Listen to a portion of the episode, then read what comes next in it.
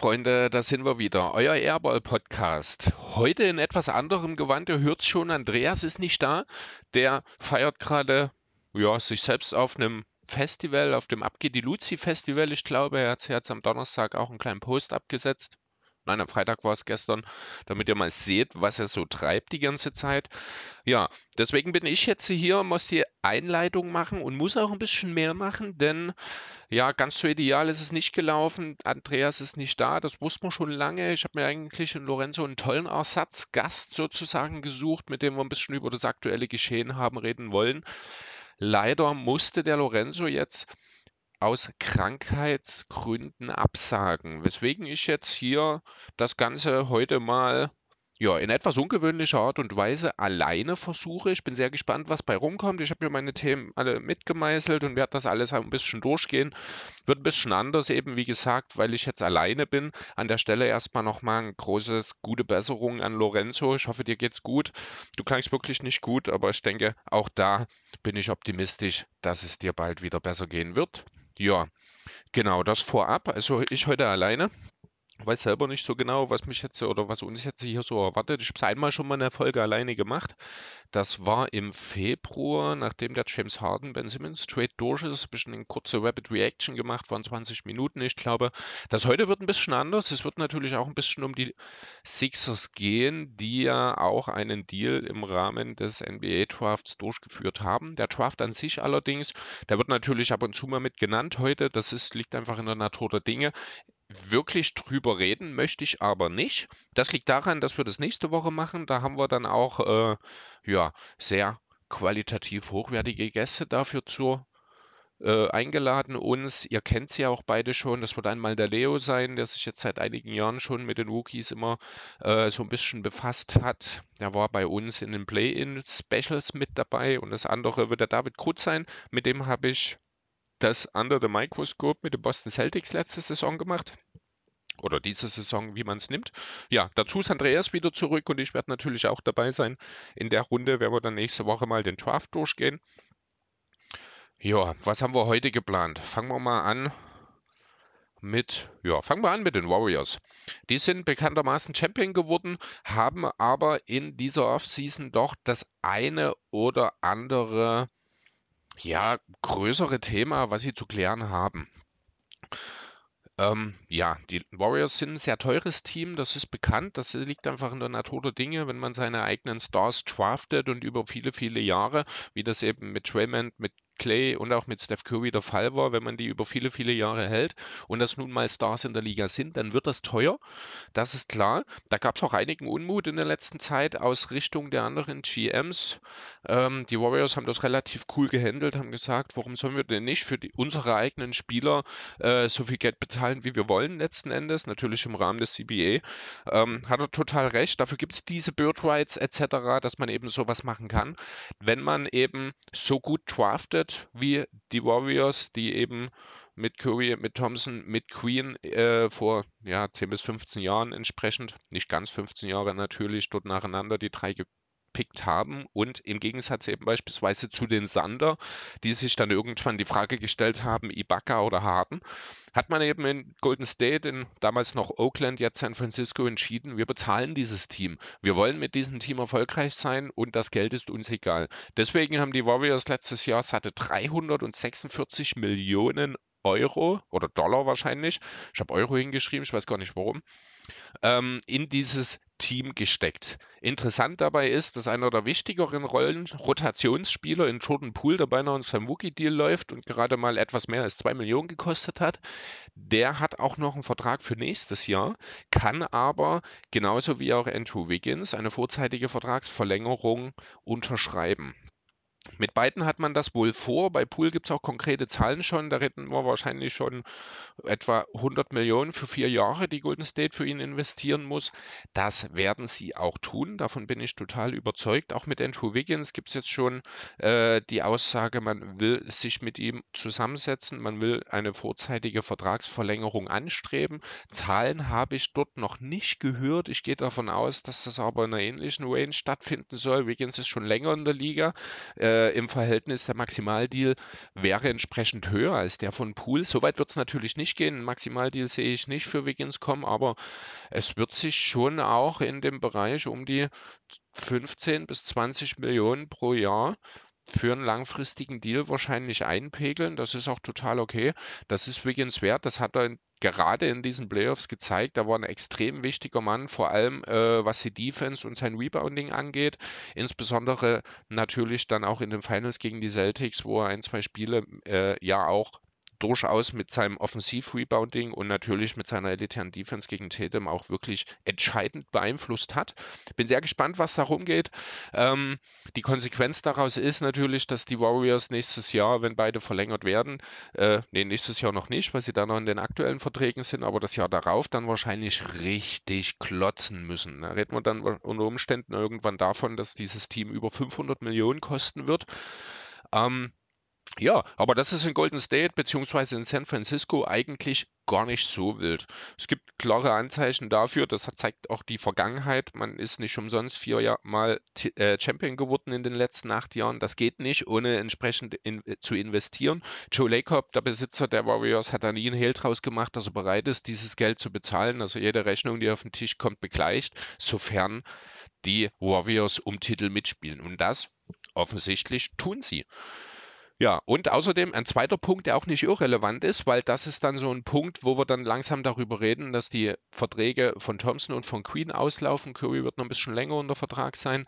Ähm, wird es voraussichtlich ab der Saison 25, 26 im Zuge eines neuen TV-Deals auch wieder zu einem Anstieg des Cap Spaces kommen. Wir erinnern uns alle an 2016, als jede Menge verrückte Deals auf, infolge des Cap-Anstiegs rausgegeben wurden. Ähm, so was ähnliches wird unter Umständen dann in drei Jahren, ja, in drei Jahren 25, 26, also im Sommer 25 dann sozusagen vielleicht wieder anstehen. Ähm, wird voraussichtlich irgendwas in die Richtung 170 Millionen da die äh, Cap-Grenze liegen. Das sind etwa 50 Millionen mehr als aktuell. Dementsprechend würde dann auch so ein Pool-Deal für 25 Millionen im Jahr im Schnitt äh, gar nicht mehr so schlecht aussehen. Ganz besonders, wenn man bedenkt, dass eben Thompson und auch Draymond Queen dann äh, bis dahin nicht mehr auf den Maximaldeals sind und wahrscheinlich, davon gehe ich aus bei den Warriors, dann zwar noch im Team sind, aber zu deutlich humaneren Konditionen unterschreiben werden. Ähm, Curry ist, ich glaube, bis Ende 26 noch unter Vertrag. Für den würde das dann in der Folge relevant werden. Der ist dann halt auch schon 7, 38. Deswegen glaube ich nicht, dass da ein weiterer Max-Deal folgen wird. Wenn man dann in dem Zusammenhang sieht, dass eben in Kuminga, in Moody, in Wiseman Spieler da sind, die dann auch irgendwann Verträge wollen. Äh, Wiseman wäre, ich glaube, sogar theoretisch schon diese Saison für einen, äh, für eine vorzeitige Verlängerung berechtigt. Das weiß ich aber gerade nicht genau. Es kann auch sein, es nächstes Jahr noch wird, aber auf jeden Fall auch kein Thema sein nach, dem, nach der Saison, in dem er nicht gespielt hat. Ähm, ja, das sind so die erstmal zwei wichtigsten Personalien, die keine Free Agents in Golden State, also bei den Warriors werden in dieser Saison. Aber natürlich gibt es auch noch jede Menge Spieler, die ja, deren Vertrag nach der laufenden Saison ausläuft. Ganz zuallererst zu nennen ist dort natürlich Kevin Looney, der, der ja, je nachdem, wie man Wiggins sieht, ob man ihn jetzt als weiteren Star sieht oder als ersten Rollenspieler, äh, auf jeden Fall in der Wertigkeit unmittelbar danach dann Kevin Looney auftaucht, der überragende Playoffs gespielt hat, ganz besonders die Serie gegen Boston. Da war er ein elementar wichtiger Part für die Celtics mit seinem Rebounding, mit seiner starken Defense, mit äh, ja, auch seinem guten Auge, nachdem er ja viele, viele Offensiv-Rebounds geholt hat, unter anderem, ich glaube auch in einem Spiel elf am Stück in seinem Rekordspiel. Ach nein, das war gegen die Grizzlies noch, ich glaube in Spiel 5 äh, mit den 22 Rebounds, aber auch in den Finals hat er sehr, sehr stark gereboundet, war eigentlich der Einzige, der gegen den Hoford Williams, wenn Williams fit war, Frontcourt einigermaßen gegenhalten konnte. Draymond Queen hatte dort lange Probleme, ist erst zum Ende der Serie ein bisschen aus sich rausgekommen. Und ja, damit ist eigentlich auch schon ganz gut beschrieben, welche enorme Bedeutung Kevin Looney für diese Warriors hat. Er ist auch von den Warriors gedraftet worden, ist jetzt auch schon sieben Jahre da, ist wie gesagt der mit Abstand beste Rebounder im Team, einer der besseren Verteidiger und hat den Warriors gerade eben gegen die Celtics auch sehr, sehr viele extra Possessions geliefert, die unheimlich wichtig waren. Deswegen ist natürlich auch er unheimlich wichtig und soll natürlich, wenn möglich, gehalten werden. Allerdings, und das wird ein sehr interessanter Punkt, ist Kevin Looney halt auch ein Spieler, der durchaus Interesse auf dem Markt generieren wird. Denn er ist so ein Typ, er kann durchaus auch die Vier spielen, ähm, weil er eben mobil genug ist. Er hat einen zumindest halbwegs brauchbaren Midranger und durchaus das Potenzial, auch seine Range an die Dreierlinie auszubauen. Davon bin ich immer noch überzeugt. Es wird in Golden State einfach nur in der Art und Weise, wie die Warriors spielen, nicht unbedingt von Looney gebraucht. Deswegen ähm, glaube ich, dass wir, solange er bei den Warriors ist, auch nie den besten Kevin Looney sehen werden, der er sein kann. Das wird ihm aber unter Umständen gar nicht so wichtig sein, äh, denn ja, was soll man sagen? Er ist jetzt auch schon mehrfach Champion geworden. Er spielt eine sehr, sehr wichtige Rolle bei einem der besten Teams aller Zeiten. Das muss man wirklich so sagen. Und ich finde, das kann dann durchaus auch den einen oder anderen kleinen Discount wert sein, wo ich sage, Kevin Looney wird Sicher, also ich vermute schon, dass er in Golden State bleiben wird. Was er verdienen wird dann letzten Endes, ist unheimlich schwer zu sagen. Ich denke, es wird schon auch in den zweistelligen Millionenbereich für einen langfristigen Deal gehen, vielleicht zu 12 Millionen. Das ist ein Deal, den man wahrscheinlich machen muss, der dann natürlich auch erstmal drei Jahre lang sehr, sehr teuer wird. Dann läuft er unter Umständen auch schon wieder aus und dann kann man mit dem neuen Cap Space, der da unter Umständen oder wahrscheinlich ab 25, äh, ab dem Sommer 25 kommt, durchaus auch nochmal neu verhandeln. Looney ist jetzt auch noch nicht so alt.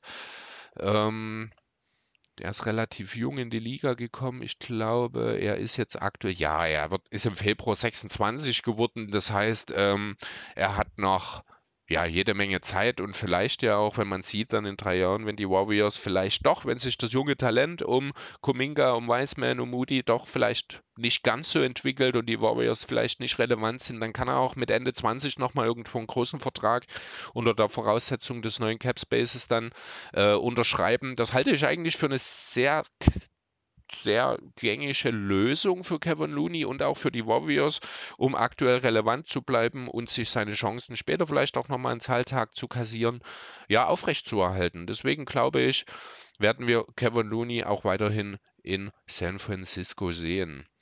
Ja, das ist der wichtigste Free Agent, aber es ist natürlich nicht der einzige. Wenn wir jetzt mal davon ausgehen, dass Looney bleibt und dass auch bei Pool und Wiggins keine unvorhersehbaren Entwicklungen entstehen und auch die beiden noch nächste Saison im Team sein, dann ist der Kern dieser Warriors nach wie vor exzellent. Also dann stehen unter Vertrag, wie gesagt, unter Berücksichtigung, dass Looney bleibt, die Starting Five der letzten Saison weiter. Du hast Curry, du hast Thompson, du hast Queen natürlich, du hast Wiggins und Looney, um die Starting Five zu ergänzen. Gegebenenfalls kannst du auch mal switchen, kannst du Queen auf die 5 stellen, Looney von der Bank bringen, dann kannst du mit Jordan Poole noch jemanden reinbringen, der mehr Gefahr auf der Angriffsseite generiert. Du hast mit Moses Moody, mit Kuminga und Wiseman noch drei sehr, sehr talentierte Spieler, die äh, erst also die noch in ihren Wookie-Verträgen sind und die schon gezeigt haben, was sie zu leisten imstande sind. Gerade Kuminga und Moody haben richtig, richtig gute Rollen gespielt in ihren natürlich als Wookie noch begrenzten Einsatzzeiten, die man einfach bei einem Contender hat. Wiseman ist die große Unbekannte in diesem Team. Hat die letzte Saison nicht gespielt, hat das Jahr davor nicht unbedingt immer das gezeigt, was man von ihm erwartet hat. Man darf sehr gespannt sein, in welche Richtung sich der ja dann ab nächsten Jahr Drittjahresprofi, heißt er ist dann nächstes Jahr berechtigt für eine Verlängerung. Äh, ja, wie er sich dann nächste Saison zeigt. Es wird wichtig für ihn, äh, dass er jetzt diesen Schritt macht, auf jeden Fall. Sonst bekommen die Warriors vielleicht doch langsam Zweifel daran, ob er ein Teil der mittel- bis langfristigen Zukunft in, äh, ja, bei den Warriors sein kann. Da muss man schauen, wie sich das entwickelt. Ich halte immer noch sehr viel von Wiseman. Er bringt eine unheimlich qualitatives Skillset mit. Er muss halt reifen, er muss besser werden in Entscheidungsfindung. Er muss hier und da äh, natürlich auch das Thema Fouls noch ein bisschen mit berücksichtigen. Da kommt noch relativ viel rum. Hat in seiner ersten Saison drei Fouls in 21 Minuten durchschnittlich geliefert. Das ist keine Quote, die ihn zum Stotter macht perspektivisch, aber das ist als Wookie-Sender auch total okay. Deswegen äh, glaube ich, dass man in Golden State durchaus noch äh, Hoffnung in ihm hat und entsprechend ja weiter auf ihn dann auch in der nächsten Generation sozusagen zählen wird. Ja, Genau, ansonsten gibt es noch weitere, ja, ich glaube jetzt alles Minimum Free Agents, die die Warriors unter Umständen verlassen könnten. Das ist eine ganze Reihe von Spielern. Da ist natürlich Gary Payton der Zweite zu nennen, da ist Iggy zu nennen, Juan Toscano Anderson, Otto Porter Jr. und auch Nemanja Bielica. Alles Spieler, die durchaus relevante Minuten gespielt haben in den, äh, ja auch in den Playoffs noch ein Porter, ein Gary Payton waren elementar teilweise. Auch wenn Porter den Dreier nicht mehr getroffen hat, ist er mit seiner Defense wichtig. Iggy ist spielerisch vielleicht nicht mehr ganz so wichtig für dieses Team, aber als Elder Statesman, äh, als Lockerroom-Präsenz bin ich mir sicher, wird man trotzdem versuchen, ihn zurückzuholen. Bielica hat auch eine sehr, sehr gute Rolle von der Bank als großer Mann gespielt, weil er halt auch dieses Playmaking-Element aus dem Post mit reinbringt, was den Warriors unheimlich viel gibt. Deswegen, äh, ich glaube, Bob Myers hat es auch gestern, heute oder gestern gesagt, man hat vor, das Championship-Team in Gänze wieder zurückzubringen. Ich glaube auch, dass man in vielen, vielen Fällen davon ja damit auch erfolgreich sein wird. Bielica, Iggy, wie gesagt, sehe ich zurückkommen. Gary Payton, den zweiten, glaube ich auch nicht, dass der irgendwo hingeht. Der wird auch einen etwas längeren Vertrag zu geringen Konditionen bekommen. Ähm, der hat sich bewiesen, er hat eine gewisse Verbindung, ich glaube, auch mittlerweile zu den Warriors aufgebaut. Schon alleine auch dadurch gezeigt, dass er, wenn er es nicht ins Team geschafft hätte, sich vor der Saison auch dann unmittelbar als Videokoordinator bei den Warriors beworben hätte. Also ich glaube, er möchte auch gerne da bleiben. Toscano Anderson kann ich mir durchaus vorstellen, dass es vielleicht irgendwo ein Team gibt, das ein bisschen mehr in ihm sieht als die Warriors selbst. Er hat halt in Golden State auch gut funktioniert in der kleinen Rolle. Das er woanders in einer größeren Rolle mehr liefern kann, da bin ich mir nicht so sicher, würde mich aber nicht überraschen, wenn irgendein Team diesen Gamble eingeht und die Warriors ihn dann ziehen lassen. Wichtiger sind an der Stelle ganz klar Gary Payton und auch Bielica. Äh, wenn man Otto Porter natürlich auch halten kann, wäre das super. Bei dem sehe ich am ehesten die Chancen, dass er woanders hingeht, weil er hat ja, er hat durchaus gezeigt, dass er ein solider 3D-Spieler sein kann. Er ist, äh, ich schaue gerade mal, ja, ist 29, jetzt dem besten Sportleralter, wie man so gerne sagt. Kann mir schon vorstellen, dass er jetzt hier nochmal versucht, irgendwo einen großen Deal abzustauben. Äh, falls der allerdings nicht kommt, kann ich mir auch gut vorstellen, dass er weiter in Golden State bleibt. Ja, Genau, also insgesamt ist man sehr gut gerüstet, kann man sagen, bei den Warriors. Der Kern für die nächste Saison steht. Der soll ergänzt werden, im Idealfall mit den Spielern aus der vergangenen Saison. Gute Chancen stehen da. Kann eventuell sein, dass äh, eine kleine Lücke irgendwo in Sachen Tiefe aufkommt, aber als amtierender Titelverteidiger hat man auch durchaus gute Chancen, um vielleicht auch nochmal eine Schnapper auf dem Free Agent Markt zu machen. Deswegen müssen wir wohl davon ausgehen, dass, wenn keine Verletzungen oder irgendwelche anderen unerwarteten Dinge passieren, die Warriors nächstes Jahr höchstwahrscheinlich auch wieder mit um die Titel spielen können. Einfach schon, weil die Eigentümer bereit sind, dieses Geld zu zahlen. Und, das darf man auch nicht unter, unter schätzen, weil im Bob Myers halt auch richtig, richtig gute Deals gemacht hat. Letzten Endes hat man es geschafft, aus dem Abgang von äh, Kevin Durant, Andrew Wiggins, Jonathan Kuminga und Moody zu machen, mehr oder weniger. Man hat Poole schon getraftet, als keiner so richtig wusste, was aus ihm wird. Irgendwie hat man die Finger an Otto Porter Jr. bekommen letzte Saison. Äh, Moody Kuminga, wie gesagt, tolle Draft-Picks, die auch äh, ja selber gezogen wurden. Also das ist auch einfach sehr, sehr gut und sehr, sehr nachhaltig, was die Warriors machen. Nicht umsonst reden wir ja davon, dass die Warriors es wie eigentlich kein anderes Team aktuell schaffen, zweigleisig zu fahren, aktuell enorm erfolgreich zu sein, eine Dynastie aufzubauen, das kann man durchaus sagen, und gleichzeitig auch eine richtig, richtig gute Zukunftsvision aufgebaut zu haben. Mit eben Moody, mit Kuminga, mit Wiseman, mit Jordan Poole natürlich. Da hat man unheimlich viel junges Talent, das suchen teilweise Rebuilding-Teams über Jahre zusammen. Das haben die Warriors mal eben in zwei erfolglosen Jahren mitten in ihrer Dynastie einfach mal eingeschoben. Es ist echt Wahnsinn unheimlich gutes Arbeiten bei den Warriors. Das muss man einfach auch anerkennen. Und wenn dann eben die Eigentümer noch mitspielen und das die gute Arbeit honorieren, indem man eben sagt, wir bezahlen auch alles über Cap, was nötig ist, um dieses Team zusammenzuhalten, dann kommt da eben so etwas bei rum. Und deswegen muss ich sagen, ja, Golden State, mit denen wird zu rechnen sein. Die werden auch nächste Saison wieder sehr, sehr gut aussehen. Aber das soll es zum Champion gewesen sein.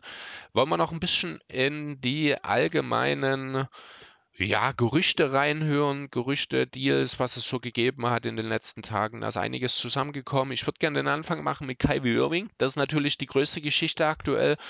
Er und die Nets sind in Vertragsverhandlungen wohl in einer Sackgasse gelandet. Das ist jetzt nur für Leute, die sich nicht allzu sehr mit dem Thema befasst haben, eine echte Überraschung, dass Kyrie äh, ja wohl schon ein bisschen andere Vorstellungen hat als sein aktueller Arbeitgeber, was die vertraglichen Situationen angeht. Das ist keine Überraschung, das wundert mich nicht. Aber wie ist denn überhaupt erstmal die Ausgangslage bei den Nets? Man ist gesweept worden in der ersten Runde letztes oder diese Saison. Man hat also die eigenen Erwartungen deutlich unterboten, was alleine auch schon damit zu tun hat, dass man aufgrund der Kevin Durant-Verletzung von einem eigentlich sicheren Heim recht Team bis in die Play-ins abgestürzt ist und deswegen eben schon sehr früh gegen ein Top-Team ran musste. Dumm gelaufen an der Stelle, aber ließ sich eben nicht ändern. So ist man eben früh raus. Dazu gab es die ganze Geschichte um James Harden, der ja schon von Kyrie Irving angenervt war, weil der so selten verfügbar war. Man hat dann im Endeffekt noch vor den Playoffs, also äh, zur Deadline, den Trade gemacht, den ich vorhin schon angesprochen habe, der Harden nach Philly und Ben Simmons nach Brooklyn geschickt hat. Simmons hat noch kein Spiel für die Nets gemacht. Ich bin davon nicht überrascht. Kyrie hat seitdem dann wieder häufiger gespielt, einfach weil auch die, das Impfmandat in New York weggefallen ist und er wieder einfach spielen konnte, durfte. Das hat aber alles leider nicht gereicht, um die Nets irgendwie tief in die Playoffs kommen zu lassen. Und ja, jetzt stehen wir an dem Punkt, wo Kyrie aktuell noch eine Spieleroption für die kommende Saison hat, über 36,9 Millionen, diese aber idealerweise verfallen lassen will, um einen neuen Maximaldeal über die volle Laufzeit zu unterschreiben. Hier kommen die Nets ins Spiel, die sagen, ah, Kyrie, mein Freund, du hast gerade mal 103 von 226 möglichen Partien in den drei Jahren für uns gemacht. Das ist nicht mal die Hälfte. Du kannst nicht von uns erwarten, dass du das volle Geld von uns hinterhergeworfen bekommst. Nun geht es wohl darum, in erster Linie äh, das Thema Laufzeit und das Thema Incentives, wo Kyrie überhaupt kein Fan davon ist. Also es war wohl die Rede von einem Dreijahresvertrag, Kyrie will aber volle fünf. Und außerdem hat die Netz ihm wohl auch ein Angebot gemacht, bei dem wohl auch eine längere Laufzeit drin war, das weiß ich nicht genau, aber eben auch Incentives. Das heißt, es war kein voll garantierter Maximalvertrag, sondern er muss halt bestimmte Sachen erfüllen, was natürlich in erster Linie auch die Anzahl der Spiele pro Saison beinhaltet, äh, um eben dann sein volles Gehalt zu bekommen. Das hat ihm auch nicht so ganz geschmeckt und so sind sie jetzt aktuell in einer Sackgasse. Jetzt muss man sich die Frage stellen, wie geht die ganze Sache weiter? Kyrie hat wohl den Netz angeblich eine Liste von Teams mitgeteilt, die er bevorzugt, sollte ein Deal mit den Nets nicht zustande kommen. Da stehen ganz konkret die folgenden Teams drauf. Die Lakers, die Clippers, die Heat, die 76ers, die Mavericks und die New York Knicks. Ist also eine sehr interessante Liste. Was sofort auffällt dabei, keines dieser Teams ist in der Lage, Kyrie Irving als Free Agent zu, unter Vertrag zu nehmen, zumindest nicht für einen Maximaldeal. Dafür hat einfach keins der Teams Platz. Das heißt, wir hätten theoretisch zwei Möglichkeiten. Kyrie äh, zieht seine Spieleroptionen, die Nets traden ihn oder Kyrie zieht sie nicht und man müsste sich irgendwie über einen, seinen Trade einig werden. Aber schauen wir uns die Teams doch mal kurz an, ähm, um zu schauen, wie realistisch denn diese Teams überhaupt sind. Fangen wir mit den Lakers an. Das ist an sich eine sehr, sehr interessante Geschichte. Äh, Kyrie wollte ja angeblich aus Cleveland weg damals nach Boston, weil er keine Lust mehr hatte, die zweite Geige hinter LeBron zu sein. Hatte dann ein gutes Jahr in Boston, aber auch nur eins. Die Folge dann war dieser ja doch eher unrühmliche Wechsel, zumindest aus Sicht der Celtics, zu den Nets. LeBron seinerseits ist nach LA gegangen später, hat sich AD herbeigetradet, hat dann letzte Saison versuch, äh, dann noch Russell Westbrook bekommen. Das hat aber nicht funktioniert. Also sucht man einen anderen Point Guard. Das wiederum funktioniert natürlich nur, wenn in diesen dann Trade, wie auch immer der aussehen sollte, Russell Westbrook mit inkludiert wird. Das wiederum werden die Nets auf gar keinen Fall machen kann ich mir einfach nicht vorstellen, dass die Nets sagen, jo, wir holen uns jetzt Russell Westbrook ins Team. Idealerweise spielt ja auch ein Ben Simmons dann mal mit. Dann hast du noch einen Nick Claxton und dann hast du drei absolute Non-Shooter auf dem Feld. Das funktioniert einfach nicht. Da kannst du Star Power haben, wie du willst. Wenn die sich alle wortwörtlich auf den Füßen stehen, wirst du nicht erfolgreich damit sein. Die Lakers also sind nur dann wirklich relevant, wenn es in irgendeiner Form ein drittes Team gibt, das den Westbrook-Deal aufnimmt. Ich hätte ja bis gestern, bis vorgestern noch die Detroit Pistons in diesem Kontext genannt. Die haben sich aber jetzt im Draft von den Knicks Kemba Walker aufquatschen lassen, haben dafür einen Jalen Duran noch einen weiteren Pick bekommen an 13, ich glaube. Ähm, deswegen ist diese, ich nenne es jetzt mal Mentoren-Point-Guard-Stelle bei den Pistons eigentlich auch schon weg. Die anderen Teams mit Cap Space sehe ich irgendwie nicht. Orlando, Indiana, San Antonio ich glaube nicht, dass Westbrook irgendwo hingeht und damit ist die Situation um Kyrie zu den Lakers in meinen Augen eigentlich schon ja, vom Tisch. Gehen wir also weiter. Gehen wir nach Miami. Dort ist die Situation ähnlich, nur hat man dort einen Point Guard, mit dem man grundsätzlich auch gerne arbeiten will in Kyle Lowry. Der müsste dann unter Umständen auch Teil eines solchen Deals werden. Tyler Hero wäre wohl das Asset, um den sich alles dreht.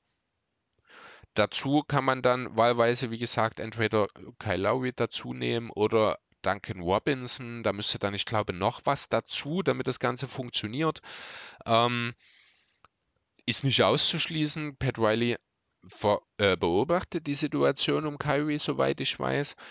Aber auf der einen Seite kann ich es mir einfach nicht vorstellen, dass Kyrie Irving in die Heat Culture reinpasst.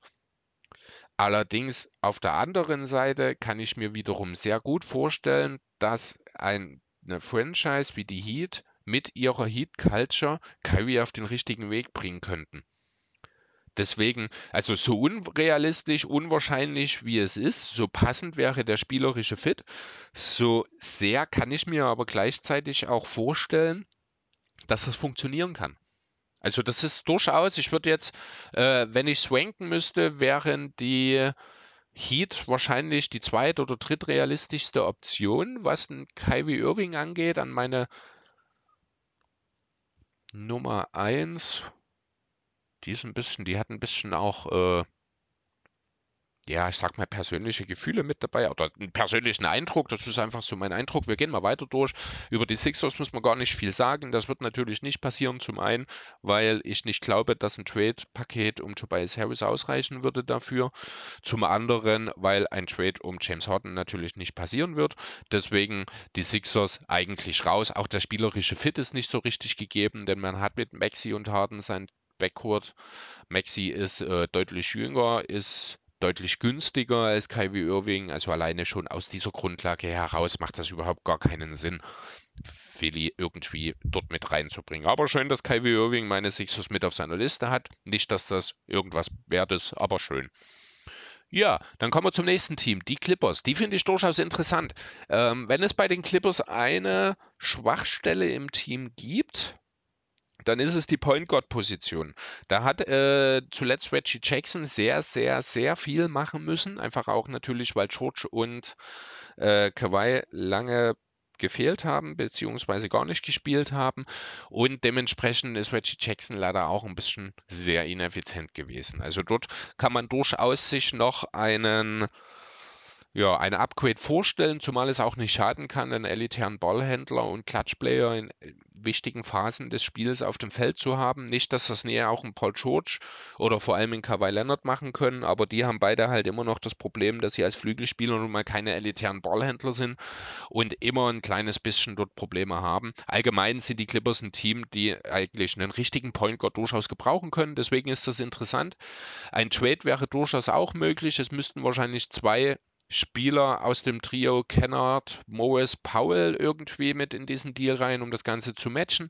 Gegebenenfalls müsste man dann noch Assets abgeben. Ich glaube, die Clippers sind gut aufgestellt, was die eigenen Picks angeht. Gegebenenfalls auch ein Amir Coffee oder auch ein Terrence Mann, um das Ganze rund zu machen, könnte ich mir vorstellen. Ähm, ja, also das ist durchaus eine nicht unrealistisches ein durchaus nicht unrealistisches Szenario, dass Kyrie bei den Clippers landet. Müssen wir mal schauen, wie sich das entwickelt. Sehr häufig wurde in letzter Zeit auch über die Dallas Mavericks geredet.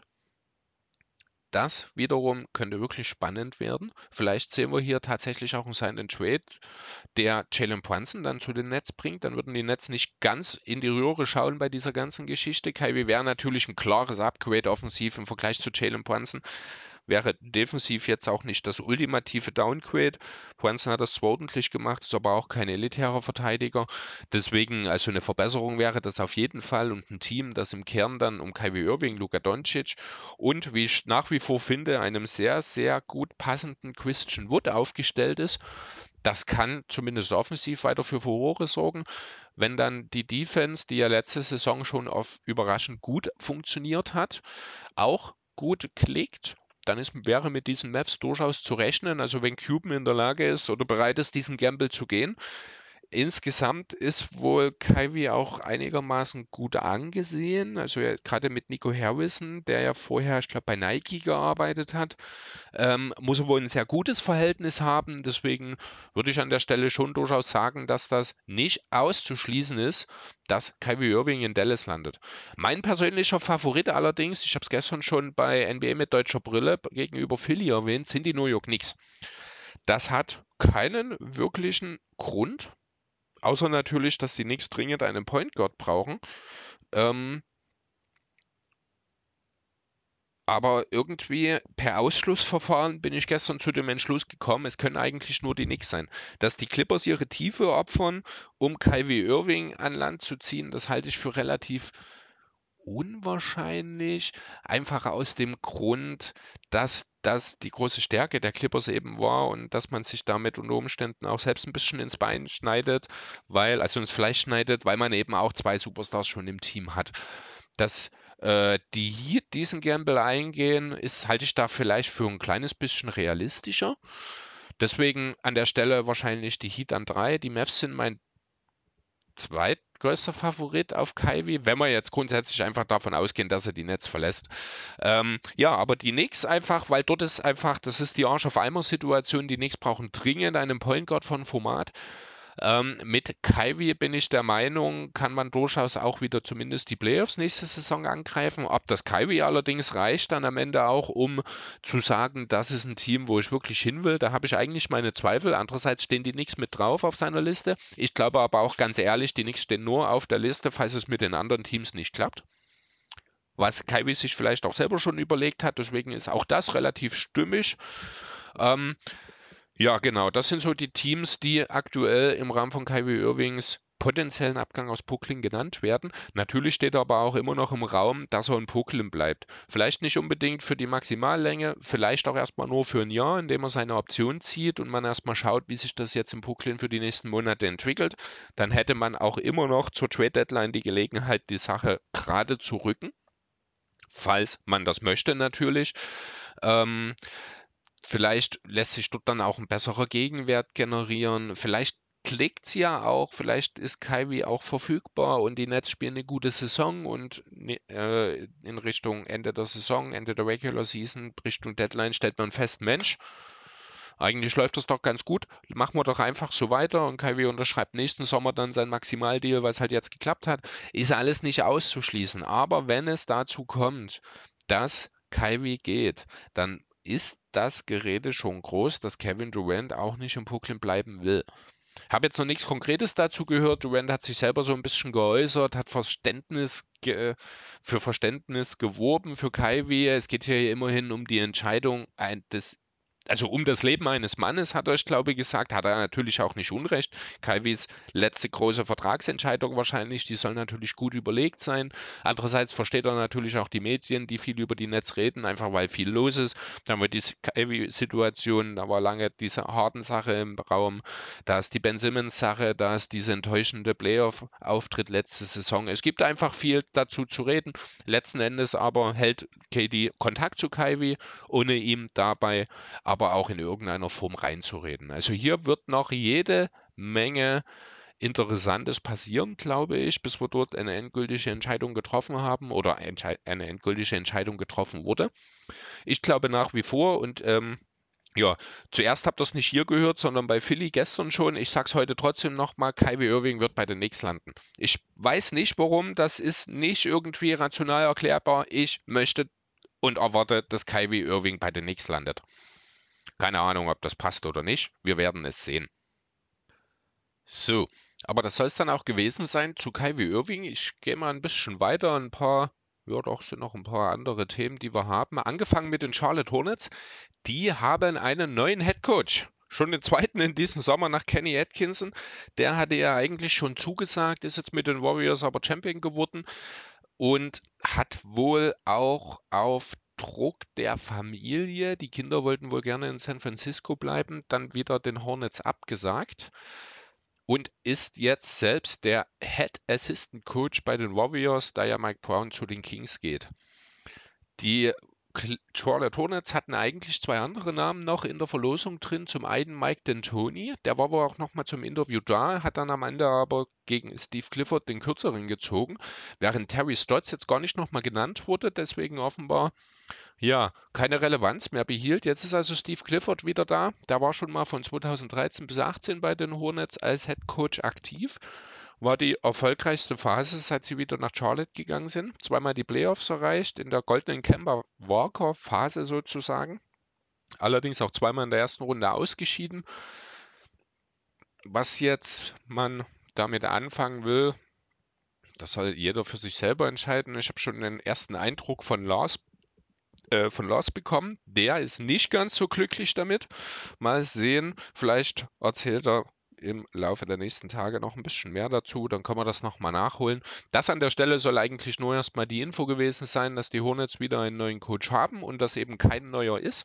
Ist vielleicht gar nicht so schlecht. Cliffords Teams zeichnen sich meistens aus durch eine solide Defense und dadurch, dass sie wenig Turnover generieren. Das Turnover-Thema ist ohnehin bei den Hornets eigentlich ein relativ kleines gewesen, aber gerade in Sachen Defense kann es nicht schaden, wenn da ein kleines bisschen ein Upgrade stattfindet. Von daher ja, schauen wir mal. Was haben wir sonst noch so? DeJounte Murray ist sehr beliebt in der Liga. Die Spurs sind wohl bereit, ihn für ein passendes Paket abzugeben, haben sich auch schon Deals angehört. Ganz konkret sind die Hawks hier genannt worden, die wir in irgendeiner Form einen Deal rund um John Collins angeboten haben. Der aber scheint die Spurs alles andere als vom Hocker gehauen zu haben. Die Forderungen für Murray sind wohl relativ hoch. Man fordert wohl einen ähnlichen Deal wie den, den die Pelicans damals für True Holiday bekommen haben. Das waren damals, also man will wohl gerne drei First Rounder haben. Kurz zum Vergleich, die Knicks haben in diesem Draft, als sie ihren elften Pick abgegeben haben, drei First Rounder zurückbekommen. Wenn man sich das einmal so vor Augen hält, dann finde ich drei First Rounder für schon den Murray schon wieder irgendwie gar nicht so teuer. Andererseits sind drei First Rounder für den elften Pick auch ein sehr, sehr ungewöhnlicher Deal. Deswegen äh, ist die Forderung der Spurs schon relativ hoch. Aber wenn man das mal so ein bisschen vergleicht, so ganz an den Haaren herbeigezogen ist es nicht. Es gibt gewisse Parallelen zwischen Holiday und Murray. Beides sind sehr, sehr gute Verteidiger, die mit größerer offensiver Rolle entsprechend defensiv nicht mehr ganz so viel liefern können. Das ist klar, das war das Problem bei Murray bei den Spurs in dieser Saison. Er ist ja auch erstmals All-Star geworden jetzt, das sollte man auch nicht vergessen, wenn man in diese Trade-Gespräche einsteigt. Ähm, ja, wie gesagt, also sehr starker Verteidiger, guter Playmaker, der auch für sich selbst kreieren kann, in kleinerer Rolle wahrscheinlich auch wieder effizienter, gleichzeitig auch noch ein überdurchschnittlicher Rebounder für seine Position ist. Also das ist ein Spieler, der jedem Team, das Ambitionen hat und das noch eine Lücke hat auf der Point Guard Position, der kann jedem Team weiterhelfen. Es gibt, wie gesagt, neben den Hawks jetzt noch nichts Konkretes, was ich an Interessenten gehört habe. Dieser Deal um John Collins, ich weiß nicht, was noch drin war, hat aber nicht gereicht. Hier sei man wohl noch nicht mal nah an einer Einigung dran. Alternativ könnte ich mir durchaus auch noch vorstellen, dass beispielsweise die Knicks aus den eben schon im Rahmen von Kyrie Irving genannten Gründen Interesse haben. Sollte die Irving-Sache nicht funktionieren, sollte auch Brunson nicht kommen, ähm, kann ich mir durchaus vorstellen, dass man in New York schaut, ob man nicht vielleicht irgendwie einen Deal für die Murray ranholen kann. Falls nicht, vielleicht landet ja auch Dennis Schröder in New York, wer weiß. Ähm, und auch in Washington könnte ich mir die Murray durchaus vorstellen. Hier muss man sich natürlich erstmal klar werden, wie es mit Bradley Beal weitergeht. Ähm, angeblich hat er eine Entscheidung getroffen, sie aber noch niemandem erzählt. Deswegen ist auch völlig unklar, wie es weitergeht. Einerseits, wenn es für ihn in Washington weitergeht, soll es wohl auch Planspiele der Wizards geben, Beal zum Point Guard, um zu funktionieren. Das würde natürlich den Bedarf an DeJounte Murray entsprechend reduzieren.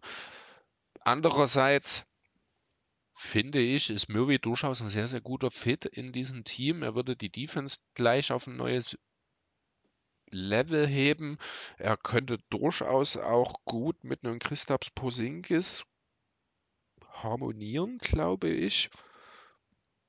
Halte ich nicht für unrealistisch. Also es wäre durchaus eine interessante Sache, die sich die Wizards mal anschauen sollten, ob man ein entsprechendes Paket schnüren kann. Das muss man schauen. Wahrscheinlich geht es dann irgendwie um Danny Avdija oder so. Keine Ahnung. Ähm, ja, mal schauen. Auf jeden Fall finde ich, dass die Wizards durchaus ja, einen Blick in Richtung die Murray werfen sollten.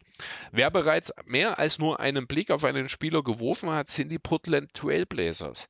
Denn die haben schon ein paar Tage vor dem Draft den ersten großen Deal ja doch, man kann von einem großen Deal, finde ich, reden, äh, durchgeführt, denn die haben sich Jeremy Grant geholt. Wir haben vor zwei Wochen, nein, gar nicht vor zwei Wochen, letzte Woche haben Andreas und ich noch drüber geredet, dass offensichtlich die Pistons und Grant sich doch sehr gut mögen, gerne miteinander zusammenarbeiten und dass sowohl Andreas als auch ich das eigentlich für gar nicht mal unbedingt so clever halten, wenn die beiden wirklich, also äh, wenn Grant wirklich in Detroit bleiben würde. Ja, letzten Endes haben wir recht behalten, denn es ist so nicht so gekommen. Äh, Portland hat sich Grant jetzt also gemeinsam mit einem Second Rounder aus dem diesjährigen Draft gesichert.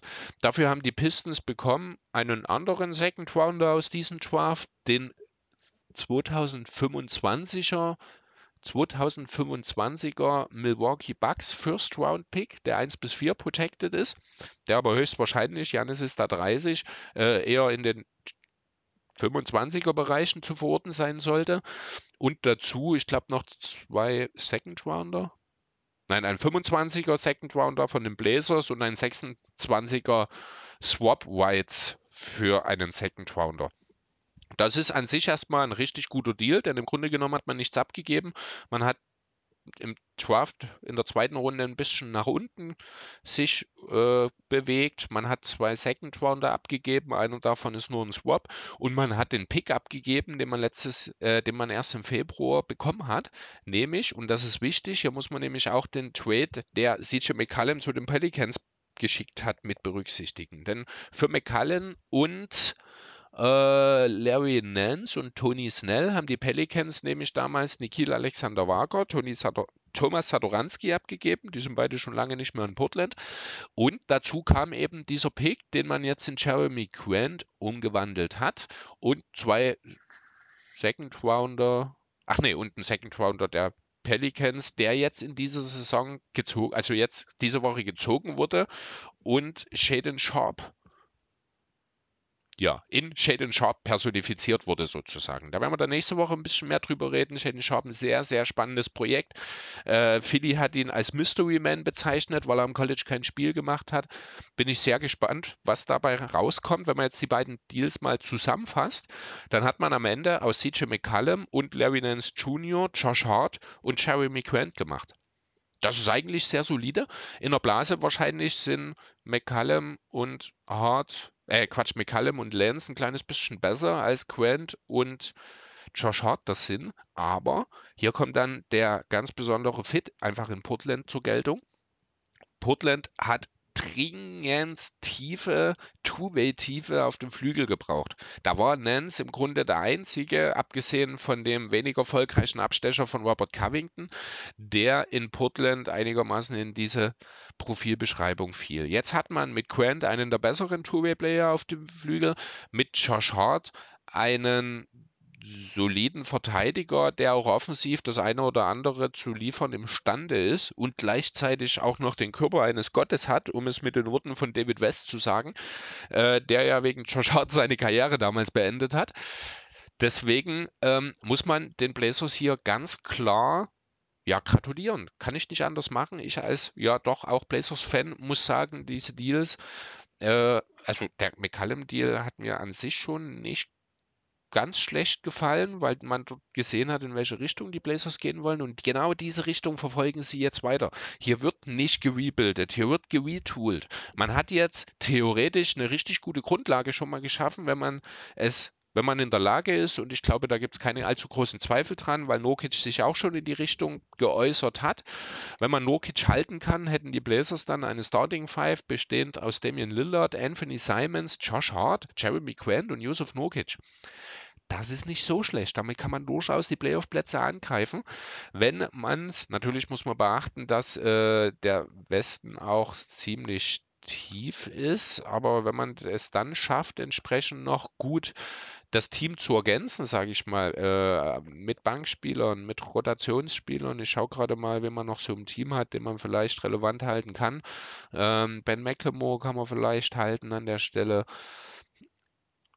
Ähm, Nasir Little ist auch ein junger, talentierter Spieler, den ich sehr, sehr mag, der äh, sicher eine größere Rolle bekommen wird. Ansonsten muss halt schon noch ein bisschen was nachgelegt werden, auf jeden Fall. Justice Winslow bin ich gespannt, wie es mit ihm weitergeht. Ähm, der hat in Portland gute Ansätze gezeigt, kann mir, sicher, äh, kann mir durchaus vorstellen, dass der nochmal eine weitere Chance bekommt. Ja, und dann noch ein bisschen gut auf der Bank. Das Ganze aufgepolstert mit guten passenden Ver äh, Spielern zu guten Verträgen. Dann hat man eine gute Grundlage geschaffen, um dieses Jahr zumindest die Play-ins, Schrägstrich, letzten Play-off-Plätze anzugreifen. Und man hat, das darf man eben auch nicht vergessen, in Shaden Sharp beispielsweise dann auch durchaus ein Asset, das im Laufe der Saison vielleicht ja auch in Sachen Superstar Trades nochmal irgendwo relevant werden kann. Ähm, mal ganz blöd, ich habe es jetzt auch schon gelesen, also gelesen, ich habe es gesehen, dass es zumindest thematisiert wurde, um nochmal Kyrie Irving aufzugreifen, warum nicht Kevin Durant nach Portland schicken in der Folge, nachdem Irving weg ist und die Blazers, äh Quatsch, die Blazers, die Nets, äh, ja, keine echten Titelchancen mehr haben dann wahrscheinlich und Durant die Nase voll hat und gehen will, warum nicht irgendwie versuchen, ihn nach Portland zu bringen? Das könnte ein richtig, richtig krasses Team werden. Aber das ist natürlich äh, reine Spielerei, reine Theorie, dass das wirklich passiert, ist sehr unwahrscheinlich. Trotzdem finde ich, wie gesagt, die Blazers haben das sehr, sehr gut gemacht. Werfen wir noch einen kleinen Blick auf die Seite der Pistons in diesem Deal, denn das ist so eine Sache, so ganz nachvollziehen kann ich es nicht. Ähm, was nicht daran liegt, dass Quent jetzt gegangen ist, denn dass das eigentlich schon der logische Konsens sein sollte, das ist klar der Gegenwert einzig und allein erscheint mir nicht so richtig überragend, wenn ich ehrlich sein soll. Im Endeffekt hat man wirklich nur ja ein bisschen Second Rounder hin und her geschoben und diesen First Rounder der Bugs bekommen für 2025. Wie gesagt, der wird sehr spät eher erst sein, denn Janis wird dann erst 30 sein, da wird noch kein Verfall zu spüren sein. Die Bugs werden also weiter relevant bleiben und damit ist dieser Pick auch jetzt nicht unbedingt so viel wert. Deswegen habe ich bei diesen Quenty so leichte Christian Wood Vibes vernommen. Als hätten die Pistons einfach nur dringend den Bedarf gesehen, Jeremy Quent loszuwerden. Das ist dann sicher eine rein wirtschaftliche Geschichte. Vielleicht will man so auch in Marvin Beckley, der gute Ansätze in Detroit gezeigt hat, zuletzt mehr Spielzeit zuführen. Gleichzeitig gibt es wohl auch ja, spannende Entwicklungen in Sachen DeAndre Ayton, denn der muss wohl zuletzt gesagt haben, dass er es sehr, sehr interessant fände, mit Kate Cunningham gemeinsam ein Team zu bilden sozusagen. Und wenn man das, sich das dann mal anschaut, wenn das wirklich dazu kommt, wäre also ganz kurz, die Pistons hätten auch den Cap Space, um Aiden einen Maximaldeal anzubieten, den die Suns dann womöglich nicht matchen. Das wäre natürlich der absolute Jackpot für die Pistons. Dann hätte man ein unheimlich talentiertes junges Team um Cunningham, um den eben gepickten Jaden Ivy, der ja, ja, ich glaube, ohne Zweifel der beste Guard im ganzen Jahrgang ist. Dazu Sadiq Bey, dazu ein durchaus talentierter, nach wie vor talentierter Marvin Beckley, Isaiah Stewart und DeAndre Ayton als Center-Rotation. Das hätte schon durchaus Hand und Fuß. Ich bin sehr gespannt, wie sich das entwickeln wird. Aber wenn es nicht zu einem Aiden-Deal kommt, dann halte ich für diesen Trade, der Jeremy Grant nach Portland gibt, aus Sicht der Pistons als ja, vielleicht nicht gut genug. Da hätte mehr bei rumkommen müssen, finde ich. Ja, aber wenn wir gerade schon über die Blazers reden, dann müssen wir hier an der Stelle nochmal eine kurze, etwas weniger schöne, nein, nicht etwas, sondern eine deutlich weniger schöne Meldung mit einbauen. Der ein oder andere wird den Namen Caleb Swanigan sicherlich noch bekannt sein. Hat von 2018 bis 2020 in der NBA gespielt, ist als, ich glaube, 26. Pick 2017 in die Liga gekommen, von den Blazers gezogen, hat dort ein Jahr gespielt, ging dann zu den Kings, kam zurück nach Portland. Ähm, kurz bevor die Bubble beginn, begann, hat sich aber gegen eine Teilnahme an eben jener entschieden und anschließend seine Karriere beendet. Es tauchten in den letzten Monaten ab und zu mal Bilder von ihm auf, die ihn ja sehr, sehr aufgedunsen gez äh, gezeigt haben, wo man schon sehen konnte, dass äh, Caleb Swanigan, ja, sagen wir mal, Probleme hat wohl gesundheitlicher Natur. Ich, was da genau dahinter steckt, weiß ich leider nicht. Nun kam eben diese Woche die Meldung, dass er am vergangenen Montag unter natürlichen Umständen im Krankenhaus Fort Wayne in Indiana verstorben ist. Ja, also meine Gedanken gehen dann natürlich an, in erster Linie an die Angehörigen von Caleb Swanigan. Auch Damien Lillard hat sich neulich nochmal, noch vor bevor es dazu kam, äh, nochmal via Social Media, ich glaube Twitter war es, äh, geäußert dazu, weil etwas abfällig über Svenigen geredet wurde und da hat er sich nochmal vor ihn gestellt, hat gesagt, ihr wisst gar nicht, was bei Ihnen in dem Leben vorgeht. Offensichtlich hat er echte Live-Issues. Ja, und ja, seit Montag eben leider nicht mehr. Okay, gut, das war jetzt ein kleiner Downer zwischendurch. Es muss natürlich mit erwähnt werden. Ich will da jetzt auch gar nicht allzu lange an der Stelle mehr noch mich festhalten.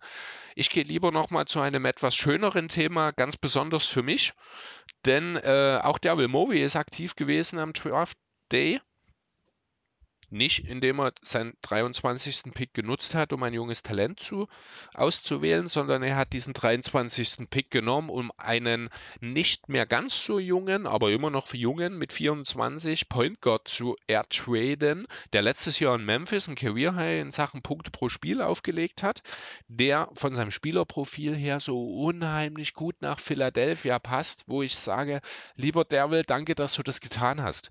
Also es geht natürlich, äh, die meisten werden es mittlerweile schon wissen, um die Anthony Melton. Die Anthony Melton ist ein perfekter Fit für die Sixers. Es ist fantastisch, so unglaublich, dass ich überhaupt gar nicht an ihn gedacht habe. Überhaupt wahrscheinlich so ein bisschen wegen seines Vertrages. Er hat noch 8 Millionen Vertrag für dieses und für nächstes Jahr. Ich glaube 8,2 und 8. Leicht absteigender Vertrag. Ähm, ist ein sehr, sehr, sehr solider Backup-Point Guard, der ein bisschen Ballhandling mitbringt, der also die Bank durchaus auch anführen kann, der in der Lage ist, den Dreier gerade aus dem Catch and Shoot elitär zu treffen, der darüber hinaus auch noch ein sehr überdurchschnittlicher Verteidiger ist. Also im Grunde genommen alles das, was den Sixers im Backcourt gefehlt hat letzte Saison, bringt die Anthony Melton mit. Das Ganze hat die Sixers gekostet, eben jenen 23. Pick, den die Memphis Grizzlies dann äh, für Waddy verwendet haben. Ich habe seinen Vornamen gerade gar nicht mehr im Kopf. Vielleicht haben die Grizzlies da was in ihm gesehen, ich weiß es nicht. Ähm, dazu kam noch Danny Queen mit. Der hat noch einen 10-Millionen-Vertrag für die kommende Saison und die Grizzlies haben bis zum 1.7. Zeit zu entscheiden, ob sie diesen garantieren oder nicht. Also die 10 Millionen sind noch nicht voll garantiert von Queen. Die meisten werden es wissen, er hat sich in den Playoffs einen Kreuzbandriss zugezogen, wird voraussichtlich fast die gesamte Saison ausfallen.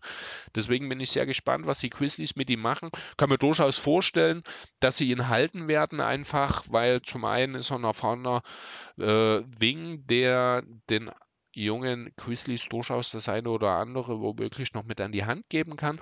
Zum anderen hat er auch seine Qualitäten mehrfach unter Beweis gestellt, auch wenn er offensiv äh, sehr, sehr streaky ist und defensiv natürlich nicht mehr der Prime Defender aus seiner äh, besten Zeit in San Antonio war.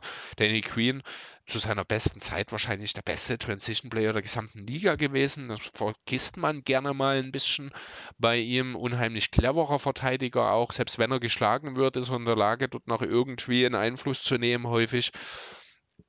Ähm, ja, deswegen kann ich mir durchaus vorstellen, dass er vielleicht auch in Memphis bleibt während der Regular Season als ja, Elder Statesman an der Seitenlinie mitbringt und vielleicht in den Playoffs, wenn er dann wieder spielen kann, auch die eine oder andere gute Szene für die Grizzlies noch bringen kann. Würde mich nicht wundern, wenn es dazu kommt, falls er sich doch äh, oder falls sich die Grizzlies doch dazu entscheiden, seinen ungarantierten Vertrag zu kündigen, dann ja, könnte Danny Queen durchaus nochmal eine Option für den Buyout-Markt sein, beziehungsweise für den Free Agent-Markt dann im März bin ich sehr gespannt. Schauen wir mal, wie sich das für Danny Queen entscheidet.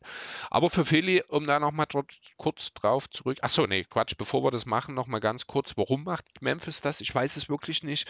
Melden war extrem gut für die Grizzlies, war extrem wichtig, hat es auch gezeigt. Ähm, als Charmorant nicht da war, haben er und Tyus Jones dann seine Rolle eigentlich mehr oder weniger gemeinsam übernommen. Da man jetzt äh, Melden abgegeben hat, bin ich mir aber auch auf der anderen Seite ziemlich sicher. Ich habe Tyus Jones letzte Woche noch den Celtics extrem angepriesen. Ähm, das wird wohl jetzt nicht mehr passieren, denn die Grizzlies werden nicht beide Backup-Point Guards abgeben, äh, wenn man doch letzte Saison schon sehr relativ tief in den Playoffs gekommen ist. Das würde dann doch etwas Sinn und Verstand entbehren. So trau das traue ich den Grizzlies eben auch nicht zu. Deswegen würde es mich auch nicht wundern, wenn die wirklich in Waddy in dem 23. Pick irgendetwas gesehen haben. Die Grizzlies haben jetzt in der Vergangenheit schon mehrfach gezeigt, dass sie in der Lage sind, Steals relativ spät im Draft noch zu landen. Desmond Bain beispielsweise ist an 30 erst weggegangen. Auch die beiden Bigs, die in der Rotation sind, äh, Xavier Tillman, Killian Tilly, einer von beiden ist, ich glaube, sogar undrafted gewesen, der andere ein Second Rounder, die haben sich auch schon etabliert in der Liga. Ähm, deswegen, ja, wer weiß, vielleicht sehen wir die ganze Sache in einem Jahr für die Grizzlies ja ganz anders. Für die Sixers jedenfalls ist das wohl erst der erste Schritt gewesen. Ähm, ein weiterer Punkt, warum ich diesen Deal so unheimlich feiere, ist die Tatsache, dass man es geschafft hat, die, Ante, äh, die Anthony Melton zu holen, ohne dass man sein eigentlich bestes Asset in Matisse Taibol hat abgeben müssen. Ich habe es schon häufiger gesagt in der Vergangenheit, Taibol ist in diesem Sixers-Team ein bisschen verloren ähm, kann dort seine besten Fähigkeiten nicht auf die Platte bringen, weil ihm dieser elitäre Point-of-Attack-Defender fehlt. Der ist zwar jetzt in Melton ein Stück weit da. Man könnte jetzt natürlich auch durchaus davon reden, dass die Bank der Sixers die beste Defensivbank der, äh, der NBA-Geschichte werden könnte. Das mag vielleicht ein bisschen sehr, sehr hoch gesteckt sein an der einen Stelle. Auf der anderen Seite glaube ich persönlich auch mittlerweile nicht mehr dran, dass Matisse zu Beginn der Saison noch in Philly ist. Das hat ganz eng mit dem Namen Eric Gordon zu tun denn der wird gerade sehr, sehr heiß von den Sixers umwoben. Das wurde ja, ich glaube, auch letztes Jahr und das Jahr davor schon mal. Erwin Gordon ist schon länger sehr beliebt in Philadelphia. Ähm, dieses Jahr scheint es wirklich so weit zu sein. Angeblich sind die Rockets auch schon total in Ordnung oder finden es total in Ordnung, wenn wir einfach einen Straight-Up-Deal Gordon gegen Tybull machen. Die Sixers sehen das wohl noch ein bisschen anders. Die sind aus irgendeinem Grund, ich habe den Kontext nicht ganz verstanden, wohl auf der Suche nach einem dritten Team in diesem Deal.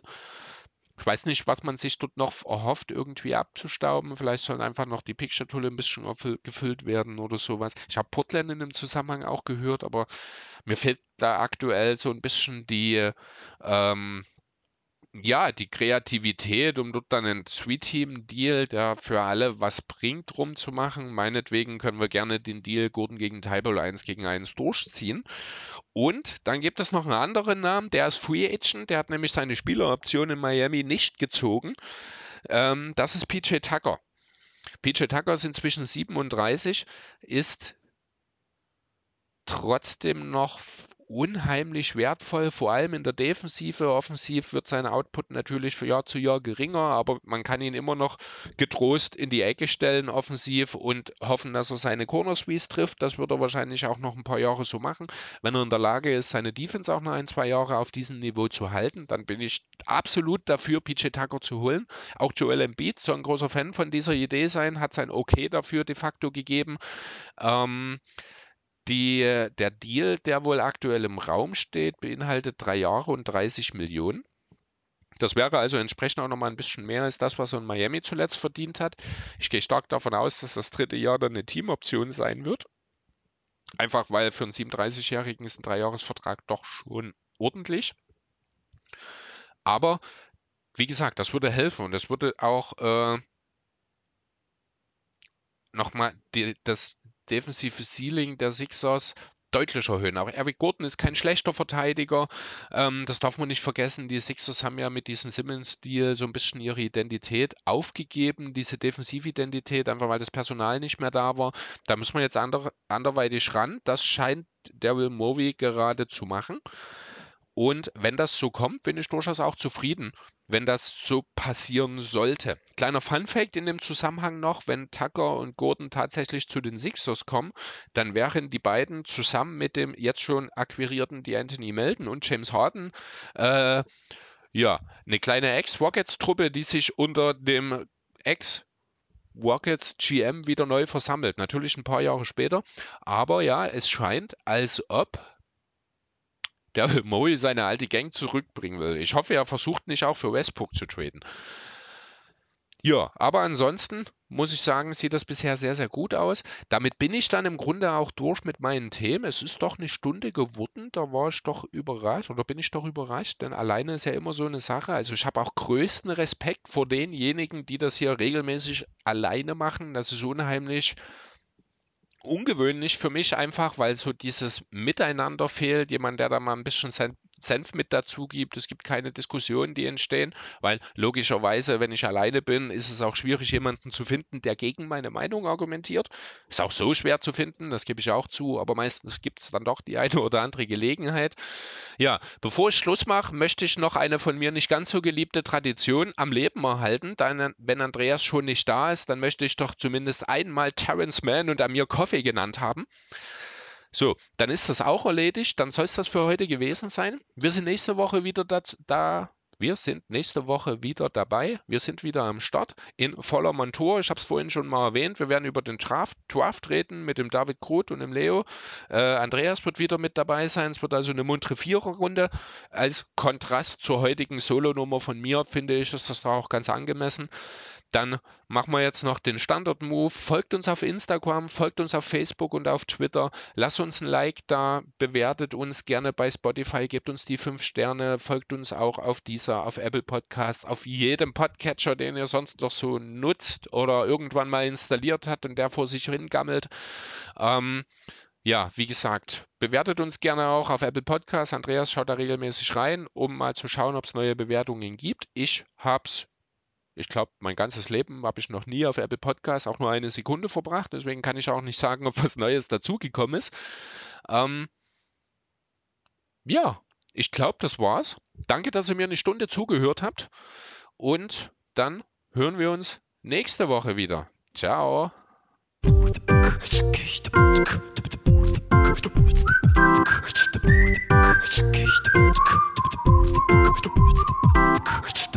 Thank you.